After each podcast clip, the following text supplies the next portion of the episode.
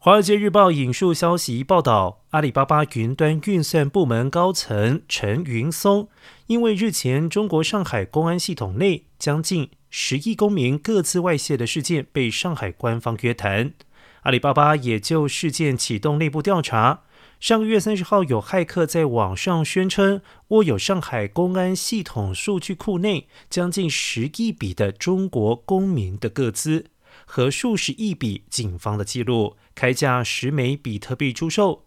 媒体根据骇客公布的各资样本，向部分当事人求证，证实资讯为真。这恐怕是中国已知最大规模的骇客攻击事件。